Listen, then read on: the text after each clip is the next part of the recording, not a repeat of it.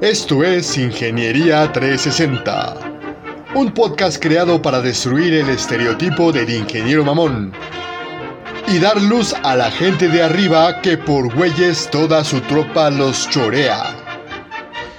Alerta, si escuchas este programa, jamás volverás a ver la ingeniería de la misma manera. Y ahora, comenzamos. Hola mis estimados amigos de Ingeniería 360, bienvenidos sean a este nuevo programa donde hablaremos del síndrome del sapo hervido. Este pinche sapo que... hay muchas anécdotas que te podemos contar, muchas situaciones y sobre todo qué consejos puedes seguir, qué cosas debes de hacer para no ser parte de este síndrome del sapo. Y alguien que es un sapo en toda la extensión de la palabra, pero no se convierte en un príncipe azul cuando lo ves a alguna chica, no es otra persona más que el negro. Por favor, mi negro, saluda. ¿Y qué contradictorio es este cabrón? Primero presentándome como una belleza inigualable y después poniéndome en cuatro el cabrón y dándome sin pinche saliva. Mi pedo, así es la vida, cabrones. De pronto eres muy indispensable y de pronto no vales verga. Está muy bien. Muy buenos días a todos los escuchas, como siempre muchas gracias por estar con nosotros. Es un pinche placer seguir grabando este programa que honestamente ya tercer temporada a mí me explota la cabeza, de verdad es que me siento muy orgulloso de esta situación. Me siento muy bien de toda la gente que nos empieza a escuchar y de toda la gente que de pronto hace comentarios. Por ahí de pronto hay respuestas que no se han dado por vía redes sociales. Hoy quiero agradecer a las personas que me escribieron puntualmente a mí y que reconocieron algunas situaciones de mi vida. Lo único que tengo que decirles es, tú también puedes, cabrón. Tú puedes hacer las cosas y mucho mejor. Estás en muy buena edad. Jamás es tarde para iniciar. Y pues un abrazo bien, bien grande para allá. Y antes de empezar con el tema de hoy, sí quiero presentar a la ecuanimidad del programa. ¿Sale? A la ecuanimidad porque es la única persona que a la fecha a la fecha no le he escuchado una sola grosería en grabación. Yo espero en algún momento sacarla de quicio lo suficiente o tener la situación correcta para que la Master nos pueda decir una palabra diferente a lo que hasta hoy nos ha mostrado. Buenos días, Master, ¿cómo estás? Buenos días. Bueno, buenos días. ¿eh? Hoy grabamos por la mañana para que todos se enteren. Estamos desmañanados. Este, pues no veo la necesidad de la leperada, la verdad. Pero bueno, ya. Creo que más, más que no diga groserías, es que, o sea, no, no soy... No sé, o sea, no, no es como parte de mi, de mi vocabulario, pero a lo mejor algún día saldrá alguna. Este, pues buenos días a todos, un gusto como siempre compartir este espacio para para poder eh, pues darles nuestros comentarios, nuestras vivencias, nuestras experiencias laborales y, que ojalá puedan estas servirles para, para que también ustedes puedan desahogarse con nosotros o ojalá puedan seguir aprendiendo con nosotros. Nos gusta muchísimo leerlos y saber que lo que nosotros les compartimos eh, realmente les hace sentido o les da un consuelo, porque también nos han dicho, ¿no? Que se sienten pues comprendidos porque les pasa lo mismo, pensaban que eran los únicos, pero no. Entonces, este, pues un gusto siempre, siempre el, poder em, leerlos. Síganos escribiendo sus comentarios porque nos encanta saber, saber qué opinan de lo que hacemos nosotros, ¿no? Y bueno, pues vamos a entrar en materia, Richie. Platícanos, ¿qué es esto del sapo hervido? A mí me suena como, como, a la, a la mm, fábula, ¿no? Es, es, una fábula. Platícanos de, de, qué va, Richie. El título lo sacamos de una, em, pues sí, puede ser fábula, puede ser eh, una leyenda combinada con asuntos verdaderamente reales. Es decir, a un fenómeno que sucede cuando tú tratas de hervir un sapo. Entonces, cuando tú tomas una cubeta, un recipiente, una olla con agua hirviendo y tratas de lanzar un sapo dentro para que se cocine, similar a lo que pasa cuando tú arrojas una langosta para comértela. pues el sapo obviamente siente la diferencia del calor y trata de salir, ¿no? Igual que tú, igual que yo, igual que cualquier ser vivo que sienta algo, pues va a tratar de defenderse, va a tratar de salir. Sin embargo, cuando tú haces este proceso lentamente, es decir, que metes al sapo dentro de la olla con un agua tibia, un agua fría, la cual no le causa ningún conflicto a este sapo, y después lo pones a hervir lentamente, es decir, lo pones en una en una estufa, en una nafre, en una hoguera, donde rayo sea que se aumente la temperatura, el sapo no va a intentar salirse. Es decir, va a notar lentamente cómo se va subiendo la temperatura, pero va a optar por no salirse hasta que llegue a un punto en el cual biológicamente sus funciones dejan de servir y muere. Es decir, el sapo murió sin oponer resistencia a ese calor, a ese fuego, a lo que normalmente cuando es un cambio brusco, sí lo haría. ¿Qué se trata de explicar con esta fábula, con esta mm, fábula mezclada con hechos científicos? Pues simplemente que es muy sencillo dejarse llevar por un cambio gradual. Es decir, iba a dar un ejemplo muy soeza respecto a esto, pero como la máster eh, fuera de micrófonos me dice hasta donde que me voy a morir cuando uso ese tipo de ejemplos, vamos a hacerlo de una manera más tranquila. Normalmente tú no aceptarías unas condiciones laborales donde te maltrataran, donde abusaran de ti, donde no te pagaran este, lo suficiente, donde te hicieran hacer incontables horas extra sin ningún tipo de retribución, es decir, de gratis. Todo por un tipo de explotación laboral. Sin embargo, si esto lo hicieras de manera progresiva, si esto te lo dejaran ir lentamente, esta clase de pequeñas microagresiones, microsabusos, no te darías cuenta. Es decir, tú podrías aceptar condiciones laborales, condiciones en una relación personal, condiciones en un chingo de cosas que normalmente no aceptarías. Que si alguien te lo dijera de golpe, le partiría a su madre, los humillarías, te alejarías de ese lado, lo rechazarías por completo. Pero, como este cambio va siendo progresivo, este cambio de, condiciones, de abusos, de mal, ahora sí, de negatividad es tan pequeño y tan sutil, no te das cuenta y aceptas un montón de cosas. Y esto es aplicable no solamente para el hecho laboral, para tus relaciones laborales, sino también para tus relaciones personales. Muchas veces no te puedes dar cuenta que una persona, una... En el caso de una chica puede ser este, agredida primero verbalmente, después una pequeña agresión física, hasta que pueden dar una golpiza. O lo mismo con este, una agresión de una chica hacia un hombre. Primero tú recibes algunos pequeños insultos, después recibes un tipo de carga emocional muy fea, después un montón de chantajes, un montón de cosas. Es decir, este tipo de agresiones, este tipo de condiciones malas para las cosas que tú realices, se van viniendo lentamente y no te das cuenta que ya te sobrepasaron. No te dan cuenta que te estás, no te das cuenta que ya estás dentro de una olla hervida eh, con agua hirviendo y no te quieres salir de ahí. Eso es lo más cabrón del mundo. Y, ve la, delicadeza de este concepto. Porque Richie a lo mejor te está hablando de la condición personal. Pero cuántas cosas se han normalizado de manera social.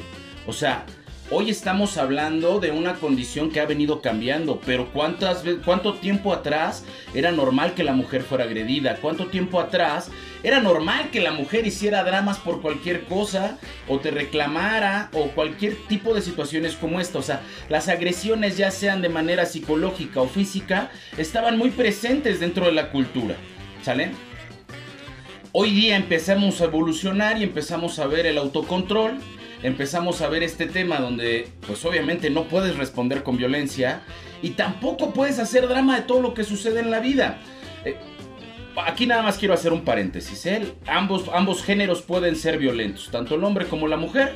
Y ambos géneros pueden ser dramáticos, tanto el hombre como la mujer. Digo, lo puse nada más como ejemplo para todas aquellas eh, o aquellos radicales. Es nada más como ejemplo la situación en torno es que no nada más es de manera personal las, las, circunstancias que te pueden meter a la olla. Puede ser que tú ya hayas nacido en la puta olla. ¿Sale? Puede ser que tú ya estés acostumbrado a una serie de actividades, a una serie de pensamientos, a una serie de características propias de tu socioeconomía que te rodea. ¿Va? Porque es muy normal. Naciste comerciante, te dedicas a ser comerciante. ¿No? Es muy normal. Naciste entre criminales, te dedicas a ser criminal. Es muy normal. Naciste entre políticos, te acostumbras a ser criminal. Perdón, te acostumbras a ser político. Entonces, es muy normal que de pronto te adaptes al estilo de vida en donde naciste. En donde en cierta edad tienes un proceso de despertar, cabrón, en donde dices, es que algo no está bien, güey. ¿No? Esto no me parece chido, güey. Y es donde empiezas a, si de alguna manera llamarlo así, güey, rechazar el concepto de educación que te han dado hasta ese momento. Todos hemos retado a papá, todos hemos retado a mamá, pero voy a dejar esta parte psicológica para la experta. Adelante, Master. Fíjate lo interesante, ¿no? Eh, algo que mencionas, primero el, tema del círculo de la violencia, ¿no? Que decía Richie. Porque sí, el círculo de la violencia se representa en, en, distintos aspectos de nuestra vida, no solamente en la parte laboral, bien lo mencionaron los dos.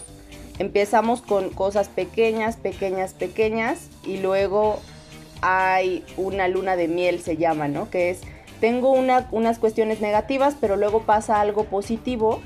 Yo me quedo con lo positivo y dejo que siga avanzando el círculo. Algo más violento, otra luna de miel, otra cosa positiva, algo más violento y yo lo único que estoy recordando son las cosas positivas, porque las negativas las bloqueo. Y se vuelve un círculo en el cual yo estoy sufriendo violencia cada vez más fuerte, pero solamente tengo en mi cabeza las cosas positivas. Por eso desde afuera es mucho más fácil mirarlo, porque desde adentro tú ya no, ya no alcanzas a percibir la violencia, ¿no? Esto a nivel general lo estoy hablando. A nivel laboral, que es como el tema que nos, toca hoy, eh, también es así. O sea, a lo mejor me piden quedarme horas extras, ¿no? No, me piden quedarme un ratito. Oye, ayúdame dos horas, ¿no? Necesito acabar un, un proyecto quédate, entrégame tal reporte, o sea, no pasa nada, un día no te estoy pidiendo más. Ah, está bien.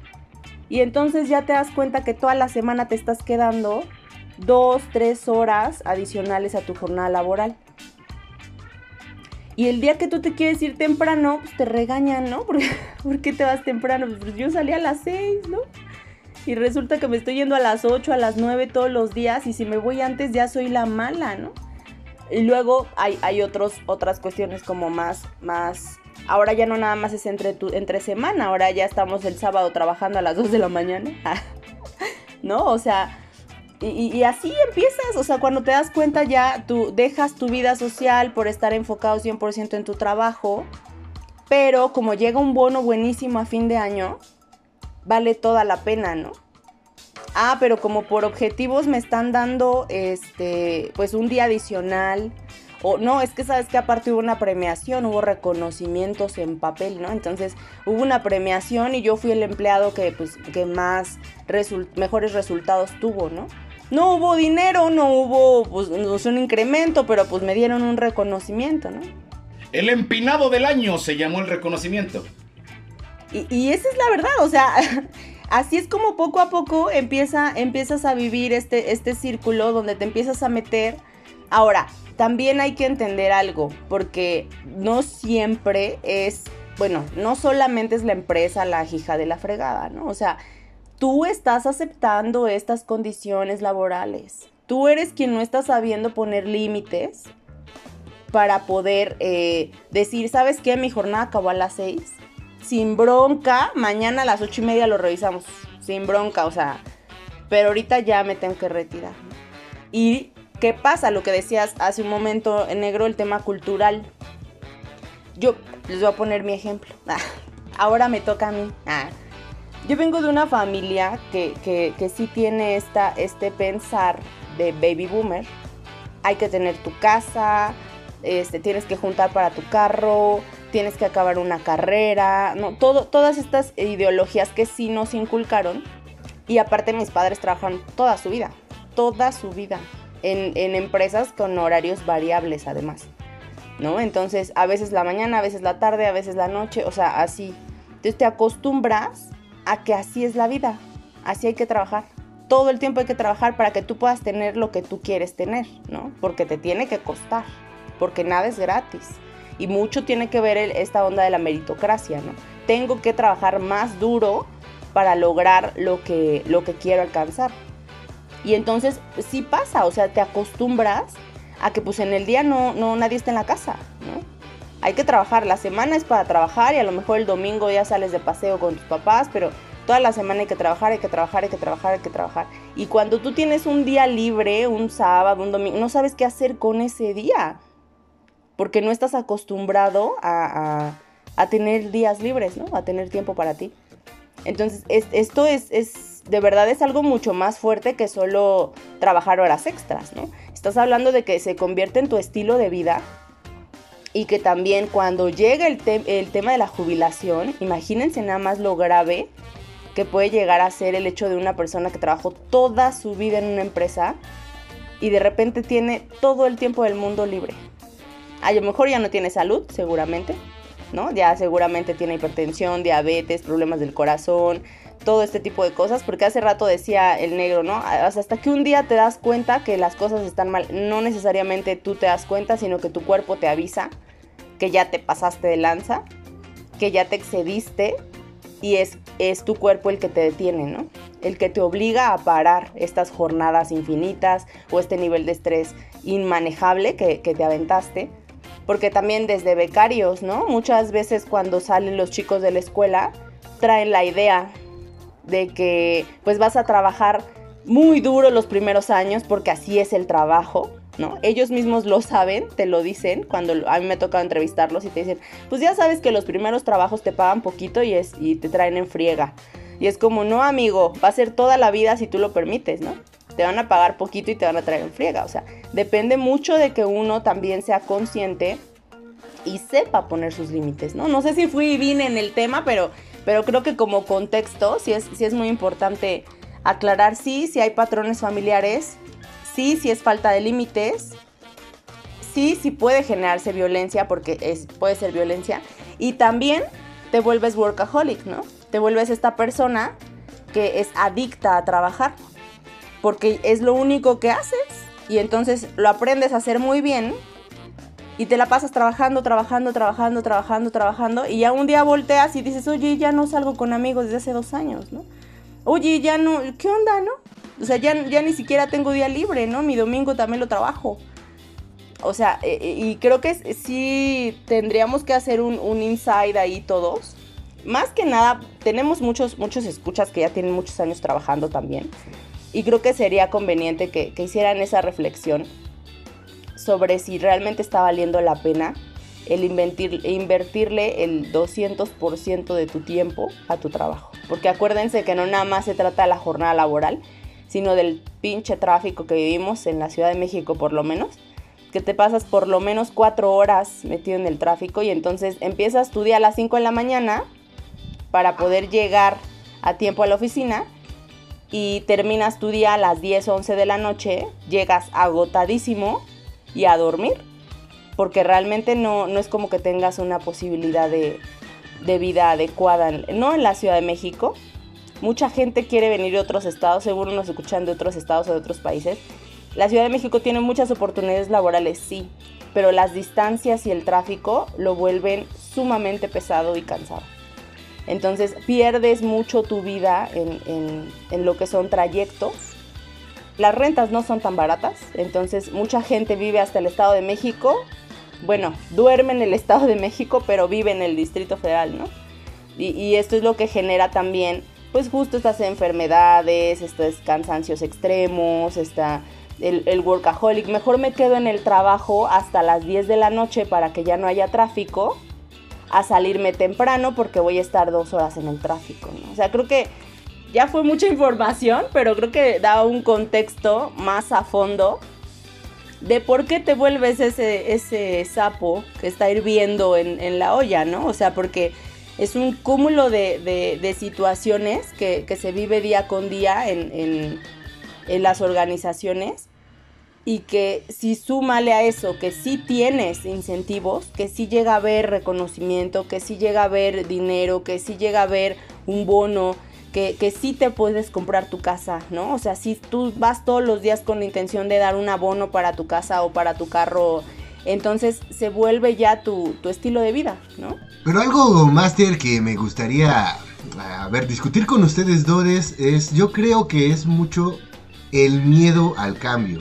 Porque si planteamos una, una, una condición diferente, alguien que echa muchísima, pero muchísima hueva, flojera, es un pinche mueble más de la organización, no hace absolutamente nada dentro de una empresa, pero le pagan bien.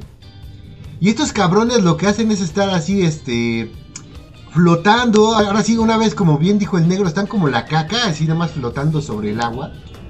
en la organización, no realizan absolutamente nada, no aportan nada. Sin embargo, están ganando muy buen dinero. Esto aparentemente es una situación muy buena, pero es el mismo síndrome del sapo, porque jamás, jamás las cosas son constantes para siempre. Lo único constante es el cambio dentro de la vida, dentro de las organizaciones. Las cosas siempre van a cambiar, nunca vas a estar completamente igual todo el tiempo. Es una ley natural de la vida. Sin embargo, tú te resistes a eso. Entonces, el día que te quitan ese trabajo en el cual no sabes hacer absolutamente nada, te das cuenta que dejaste pasar muchos de tus años productivos, te das cuenta que nunca te capacitaste, te das cuenta que ahora a tus cuarenta y tantos, cincuenta y tantos, sesenta y tantos, no sé, eres un completo inútil porque los últimos veintitantos años de la vida estuviste flotando como un pedazo de mierda. Ese es otro problema que tienes cuando no quieres cambiar, cuando no aceptas ese cambio. Es lógico que si tú no hiciste nada para potenciar tu carrera en la forma que tú querías, pues ibas a terminar en esta situación. Amigos, los invitamos a revisar nuestros episodios anteriores. Tenemos La renuncia silenciosa que habla mucho de este tema.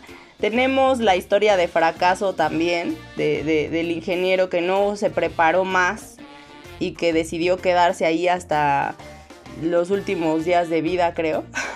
y hay, varios episodios que pueden, pueden retomar para, para, conocer más a fondo estas problemáticas que menciona Richie, pero, pero efectivamente, o sea, también pasa. Cuando tienes un chorro de, de, tiempo libre, tienes poca este, experiencia laboral y tú mismo pasas 20 años en una organización y decides no capacitarte. ¿Por qué? A mí me ha tocado escucharlo así. ¿eh? Es que la empresa no me capacita. Así, güey, tienes 20 años aquí. Con esos 20 años ya generaste un salario que te permite vivir. Yo creo que sí tienes un piquito para invertirte, ¿no? O sea, piénsalo. Esa responsabilidad no se la puedes enjaretar a la empresa porque para la empresa eres un elemento más que si mañana no le sirves, te va a dejar ir. El que tiene que prepararse y el que tiene que continuar haciendo cosas para sí mismo eres tú. Es tu vida la que está ahí, no la empresa. O sea, deja de culpar a los demás y hazte responsable de ti mismo. Ese sería mi, comentario general para ahorita que mencionas, Richie, porque sí, sí existen esos casos, por supuesto que los hay y muchos. Y yo, y yo me iría un punto más atrás. Estos personajes de la regla del mínimo esfuerzo, o sea, esto no es una condición con la que llegaste al trabajo. Hay güeyes que lo hacen desde que están en la escuela. ¿no? Negociando las calificaciones, pagando por calificaciones, dejando de entrar a las clases, agarrando al maestro más barco, al más tonto, al que no tiene experiencia, al que toda la vida ha sido maestro. Eh, y digo, no lo hago de manera ofensiva, me refiero al personaje que busca estos canales de no esforzarse, cuando la realidad pues obviamente se está poniendo en agua tibiecita, ¿no? Se está poniendo en el momento más confortable, o sea, la zona de confort en esto del, sapo hervido, yo creo que es la traducción específica. Buscamos estar en zonas de confort. Y esta parte de empezar a investigar cosas nuevas, de empezar a, entrar al proceso de cambio con ganas, con, el conocimiento de que es bueno, con el conocimiento de que es natural, con el conocimiento de que así tiene que ser contrario a esto, yo creo que siempre hay una eh, cultura o una idiosincrasia de tener la seguridad, ¿no? En todo, pareja, familia, este, dinero, trabajo. Todo, todo, todo queremos que sea seguro. Y hablábamos hace ratito de la cultura. Los papás duraban treinta y tantos años en la misma pinche empresa, ¿no? Hoy te venden esa idea y sabes que no es posible. La misma empresa te corre uno o dos años antes de que te jubiles para no tener que pagar ciertas cosas, ¿no? Entonces, seamos realistas, la situación sigue cambiando y conforme no te prepares, conforme no, de, no sigas echándole adelante a tu preparación, pues obviamente te va, te va a comer esta pinche olla, ¿no? Tengo un ejemplo, tengo un ejemplo. Eh, me tocó hace no mucho conocer a una persona que tenía, tiene ya 20 años en una organización y me cuenta cómo una de las becarias que llegó a trabajar con ella ahora va a ser la gerente de operaciones de la organización. Y esta persona tiene el mismo puesto. yo no me imagino el, choque que pudo haber sentido al hacer esa misma reflexión y darse cuenta de no manches, ¿no? Era mi becaria y ahora va a ser la gerente de operaciones. O sea, dices, ahí es donde te das cuenta que a lo mejor te estás convirtiendo en un ¿no? O sea, y, también, por eso decía hace un momento, o sea, pregúntate, pregúntate si lo que estás eh, haciendo es, es para tu bienestar o también, ya lo habíamos platicado anteriormente, ahí te quieres quedar 20 años en esa posición porque esto te da seguridad, porque tú puedes estar con tu familia afuera, porque no te exige más, porque a lo mejor tienes otro proyecto eh, personal que estás corriendo afuera, no sé, ¿no? O sea, pero si solamente te estás dando 100% a la empresa y no estás obteniendo más allá del salario que estás teniendo, o sea, la verdad es que sí es momento de que reflexiones si realmente lo que quieres, ¿no? Porque eso va a pasar, vas a estar viendo a la gente crecer, desarrollarse, irse, eh, emprender, este, o sea, ¿qué es lo que tú quieres para ti? Porque te vas a terminar quemando, o sea, y obviamente al referirme quemando, eh, quemándote es, es el, síndrome del, del, burnout, ¿no? Cuando ya estás al tope de chamba, estás al tope de cosas, estás y, y, el cuerpo ya llega a un punto en el que ya no aguanta. Muchísima gente pasa 30 años en una organización y adquiere un chorro de enfermedades por este motivo. Porque nunca desayunabas, porque nunca comías a tiempo, porque nunca sales a tiempo, porque no dormías bien, todo, todo, todo lo que, lo que está generando ahorita las enfermedades este, laborales tiene que ver con esto.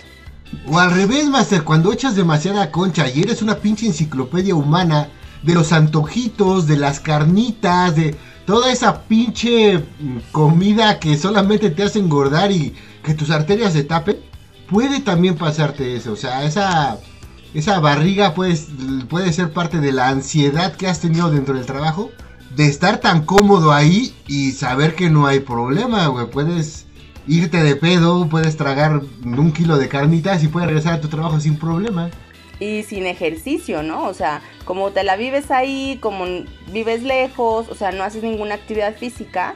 O sea, cuando estamos jóvenes, pues es, es fácil, es fácil, o sea, sin bronca, ahorita me voy a correr los domingos y con eso, ¿no? O sea, pero conforme vas creciendo, la verdad es que el mismo cuerpo empieza a tener estas problemáticas, ¿no? Yo me he topado con gente ya de, casi 60 años o más de 60 años, que como bien dice el negro, las empresas prefieren correrlas antes de que se jubilen y, y estas gentes están ganando las demandas porque ¿qué es lo que están demostrando? También con la norma 035 que ya hemos platicado poquito de ella, un día hay que hacer un, episodio de eso.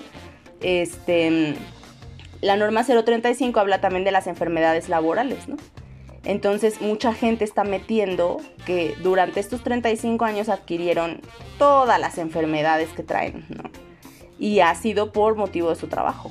Y la gente está ganando demandas porque es verdad.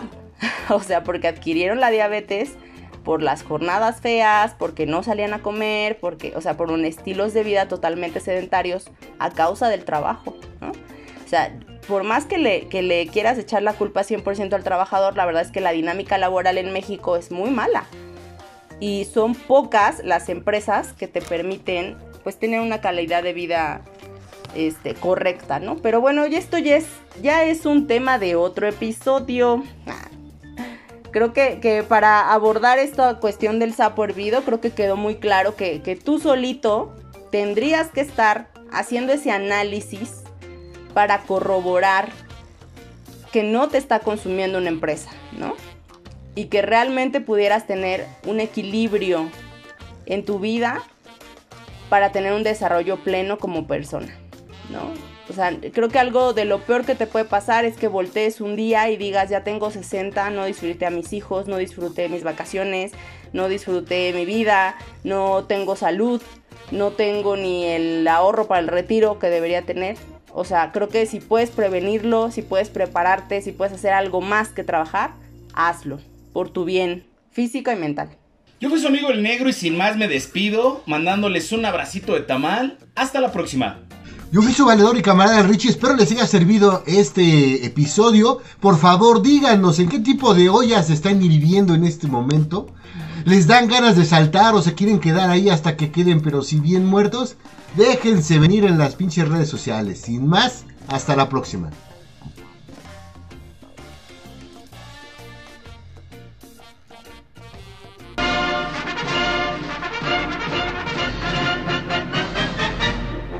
Esta fue una producción de Ingeniería 360. Te recordamos que en la vida hay que aprender tres cosas.